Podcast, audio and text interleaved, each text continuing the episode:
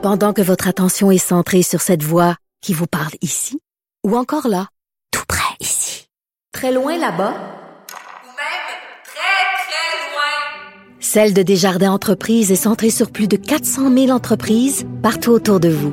Depuis plus de 120 ans, nos équipes dédiées accompagnent les entrepreneurs d'ici à chaque étape pour qu'ils puissent rester centrés sur ce qui compte, la croissance de leur entreprise.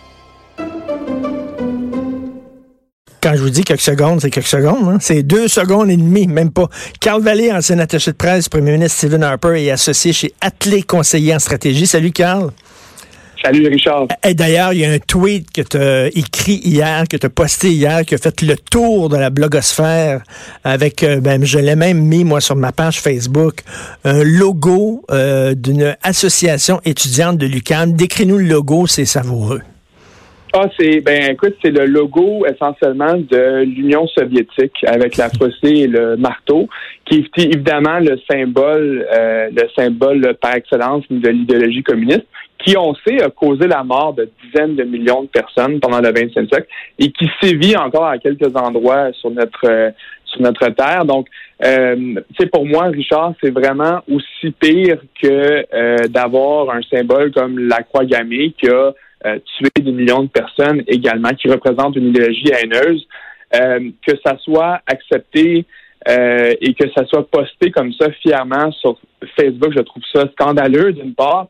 D'autre part, j'espère sincèrement que l'université va intervenir parce que euh, on passe tout le temps au Québec à chasser l'extrême droite, puis honnêtement, on a raison de le faire, mais on devrait s'inquiéter également de l'extrême gauche, euh, qui est une idéologie qui est tout aussi dangereuse et méprisante. Hey, Euh, cette donc, année, euh, cette année, on. Cette année, on célèbre le centième anniversaire d'Alexandre Solzhenitsyn. Alexandre Solzhenitsyn, c'est un ancien zèque qu'on appelait, c'est-à-dire que c'est un gars qui avait été envoyé dans des camps de travail en Sibérie par euh, le stalinisme, qui a vécu l'enfer et quand il est sorti de là, finalement, il a écrit des livres. C'était le premier à dire, hey, aux intellectuels. L'archipel du Goulag. Mais l'archipel du Goulag, c'était le premier à dire, arrêtez de dire c'est le paradis de l'Union soviétique. C'est aussi pire que l'Allemagne nazie. Exact. Exact. Puis en fait, euh, si on regarde le bilan total, euh, l'Union soviétique et euh, la Chine euh, communiste de Mao a fait bien plus de morts.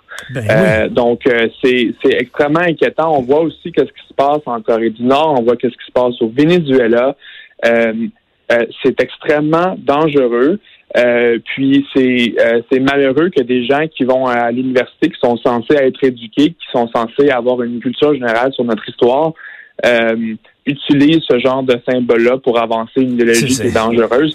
J'ai vraiment senti le besoin de, de sonner l'alarme. Puis il y a beaucoup de gens qui pensaient, écoute, ça doit être un poisson d'avril, ça se peut pas qu'il y ait des gens qui soient aussi imbéciles.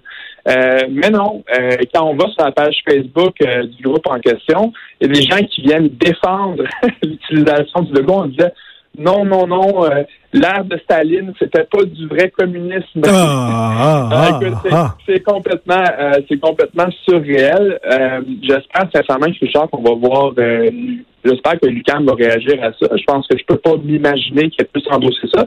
Comment est-ce qu'elle réagirait si on avait vu la croix gammée? Elle l'aurait dénoncé et elle l'aurait dénoncé avec raison. Ben, Euh, t'imagines-tu parce que- si on disait, mettons, le fascisme, c'est bon, c'est parce que ça a été mal appliqué par Hitler. Ben, ça. mais dans Ben sa oui. base, c'est bon le fascisme. Voyons donc. Ben oui, c'est complètement, c'est complètement surréel. C'est complètement surréel. Ce genre de discours ne devrait pas passer.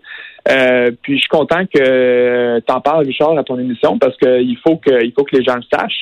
Euh, Ces groupes-là existent à Montréal. Euh, ils ont une voix très, très forte. Euh, puis il faut, il faut dénoncer ça, puis il faut euh, se construire ça le plus possible. Mais t'imagines les grands patrons, ben, ben, la grande patronne, parce que c'est une, euh, ba- euh, une euh, c'est une femme qui dirige l'UCAM. C'est les 50 ans de l'UCAM cette année, je Exact, crois. Les exact, 50 ans. oui. Penses-tu qu'ils sont fiers, eux autres? de- Tu sais, ça montre à quel... C'est quasiment une preuve que t'apprends rien à l'UCAM, finalement, que les, que les associations étudiantes brandissent le fossé et le marteau. C'est qu'ils sont en train de dire, regardez à quel point on produit des ignorants dans, le- dans notre université. Ils doivent pas être fiers de ça. Oui, puis, puis ce que ça fait, c'est en fait, Richard, ça diminue la valeur d'un diplôme qui vient de, de cette université-là. Fait moi, je me dis, tous les anciens étudiants de l'UQAM devraient également dénoncer ça. Il faut qu'ils défendent la réputation de, de cette, de cette institution-là. Euh, mais c'est aussi le rôle de l'administration de l'université de, de, sortir et dire non, c'est inacceptable, puis de mettre en plus euh, l'acronyme UQAM euh, ça c'est un c'est un acronyme qui appartient à l'université. Il devrait pouvoir. Ben, c'est ça parce que c'est euh, dans la, c'est dans l'acronyme Lucam. Là, on voit la faucille et le marteau. Mais tu as bien fait, écoute, de mettre ça hier sur Twitter.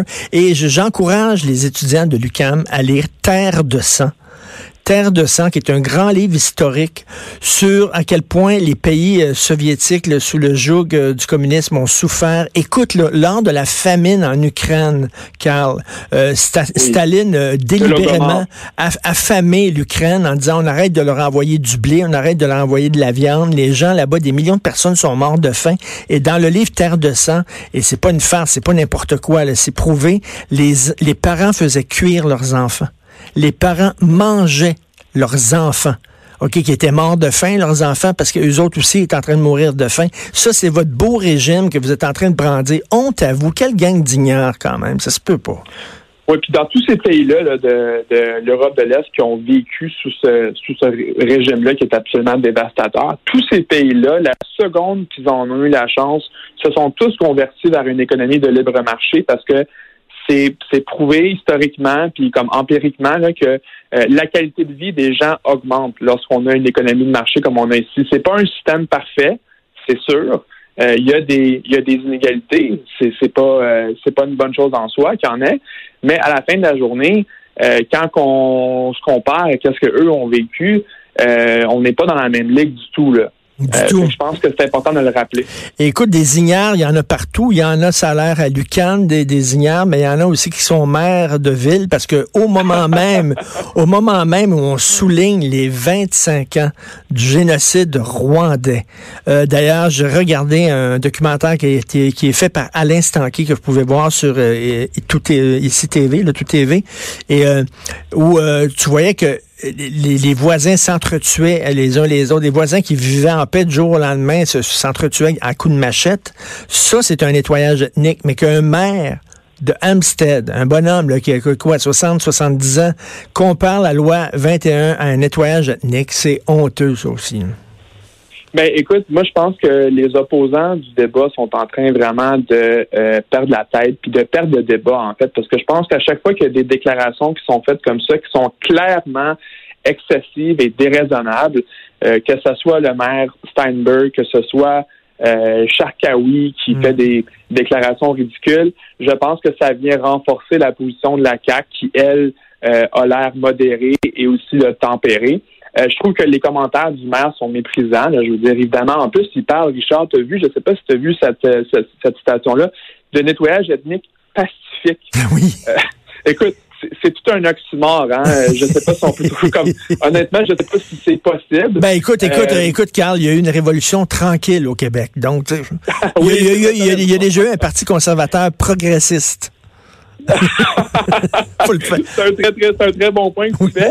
Euh, mais écoute, ce sont des commentaires qui sont assez méprisants. Puis, euh, en même temps, je trouve ça un petit peu ironique parce que euh, ce maire-là est issu d'une ville qui est très, très, très homogène. puis c'est pas, c'est pas une critique en soi. je pense que c'est parfaitement correct. je veux dire, j'ai aucun problème avec ça. Mais c'est l'hypocrisie derrière ça qui me fait un petit peu, qui me fait un petit peu sourciller. Et également de parler de nettoyage ethnique. Euh, je pense que ça peut venir choquer certains membres de sa propre communauté qui, eux, ont véritablement connu le nettoyage ethnique. Ben oui. Euh, donc, puis moi, j'ai reçu plusieurs euh, commentaires de membres de la communauté juive qui m'ont dit on a absolument honte de ça, on se, on se dissocie complètement. je pense que des organisations qui se sont dissociées aussi de façon publique, puis ils ont très très bien, ils ont très très bien fait de le faire. Écoute, tu parlais d'une communauté homogène. Je vais te raconter une histoire. J'étais, euh, je vivais à Outremont. Maintenant, je vis plus, mais je vivais à Outremont et nos voisins étaient juifs. Puis on s'entendait bien avec nos voisins. Puis on dit, écoute, as-tu déjà célébré Shabbat? Je dis ben non, je suis pas juif. Il dit viens chez ma mère, ma mère, on va, on va, on, t'invite. C'est très rare qu'on invite des non-juifs tout ça parce que c'est assez. Mais viens-ten puis on, va, on va célébrer Shabbat ensemble. Je dis ben oui, c'est intéressant. Fait qu'on est allé dans ce souper euh, Shabbat puis il fallait que je porte un petit, euh, une petite kippa et tout ça. Mais sauf c'était à Amstead, ok, c'était à Amstead. Moi, je n'étais jamais entré à Amstead. Et tu rentres à Amstead et à l'entrée d'Amstead, il y avait, il y avait, euh, tu sais, le fameux, euh, le fameux chandelier à sept branches là. Oui. oui qui, qui, représente la, communauté juive. Et je me suis dit, c'est quand même bizarre qu'à l'entrée d'une ville, c'est comme si on disait, voici une ville juive. Je disais, voyons donc, c'est bizarre de dire une ville n'est pas juive comme une ville n'est pas musulmane ou comme une ville n'est pas catholique, tu sais. Mais c'était une ville juive. Alors, lui, qui était maire de cette ville-là, qui se dit ville juive, nous fait des leçons de, de, de diversité, puis je trouve ça particulièrement ironique, là, mettons. Ben, c'est, c'est, ironique, mais moi, je remets pas en question le fait que euh, ça puisse exister. Je trouve ça parfaitement correct. On vit en paix, ça va bien, euh, puis euh, ça peut continuer comme ça. Puis je pense que la plupart des membres de la communauté juive sont pas d'accord avec ça. Ah non, non, ça c'est sûr. Moi, j'en ai pas trouvé un qui m'a dit oui, oui, je suis d'accord avec le maire d'Amstead. Tout le monde qui est le moindrement modéré, raisonnable, va dire on peut argumenter sur les modalités du projet de loi. On peut dire que bon, j'ai un problème philosophique avec ça, c'est correct. Mais de là à appuyer, euh, ben de là à dénoncer l'autre partie comme étant xénophobe, raciste, fasciste, euh, et puis invoquer euh, des, des, des, termes comme il l'a fait, c'est complètement inacceptable. Puis pour moi, ça, ne reflète pas non plus.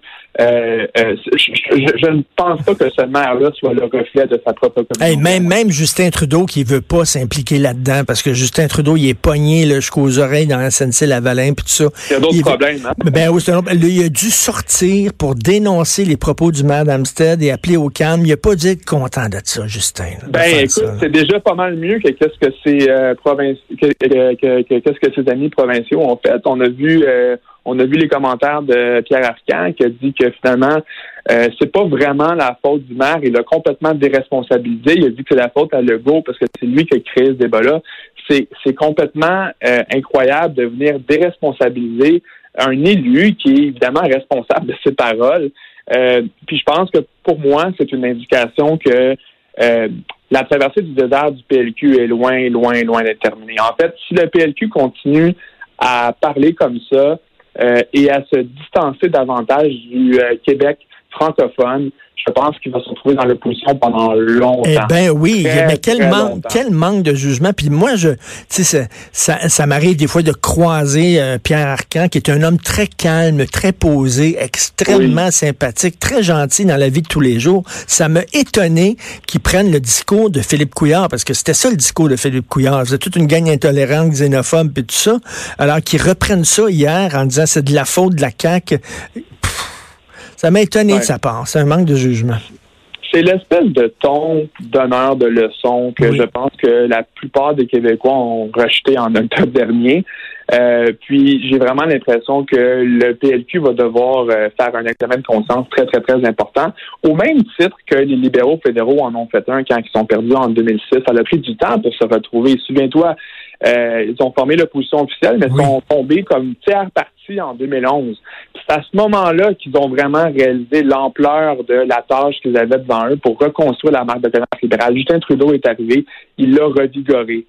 Euh, j'ai bien l'impression que c'est un peu ce qu'attend euh, nos amis les libéraux québécois qui vont devoir vraiment se pencher sur comment reconnecter avec euh, avec comme le Québec moyen, le francophone, ah. je pense que sont encore très, très loin de ça. En tout cas, François Legault et Simon Jolin Barrette sont très contents parce que s'il y a des gens maintenant qui sont qui paraissent là, qui paraissent modérés, c'est bien eux autres.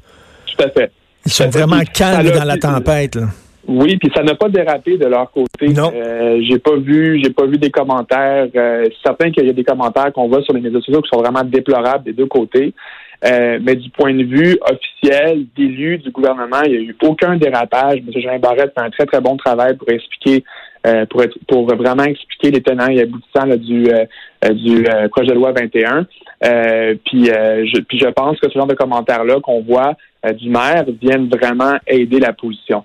Euh, donc, euh, on verra comment ça va. Puis le maire d'Amstead qui peut même pas parler un mot de français, alors que toi, tu travaillais avec Stephen Harper et Stephen Harper se faisait une joie et un point d'honneur à commencer ses, ses discours en français où qu'il était, même s'il était à l'étranger, il parlait en français à l'étranger. Moi, j'ai raconté une histoire là-dessus, Richard. On était à Washington pour un point de presse en commun avec le, avec le président, c'était peut-être en 2012 ou en 2013 à la Maison-Blanche.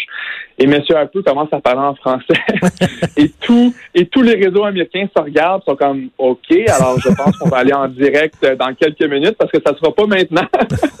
il était complètement perdu.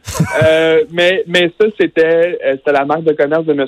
Qui était en Australie, à Washington, à Calgary Oui, euh, ou à Québec, ça commençait toujours en français. Pourquoi? Parce que le Canada est né en français. tout à Euh, fait. c'était important pour lui de, de souligner ça. Donc, Et je trouve que les, francophones québécois ne l'ont pas souligné suffisamment à quel point ils respectaient le français, M. Harper, puis c'est très dommage. Merci beaucoup, Carl. Ça m'a fait plaisir. Merci, Richard. Merci. Carl Vallée, ancien attaché de presse du premier ministre. Stephen Harper, on s'en va tout de suite à la pause. Euh, Vous écoutez Politiquement Incorrect. De 10 à 11, politiquement incorrect.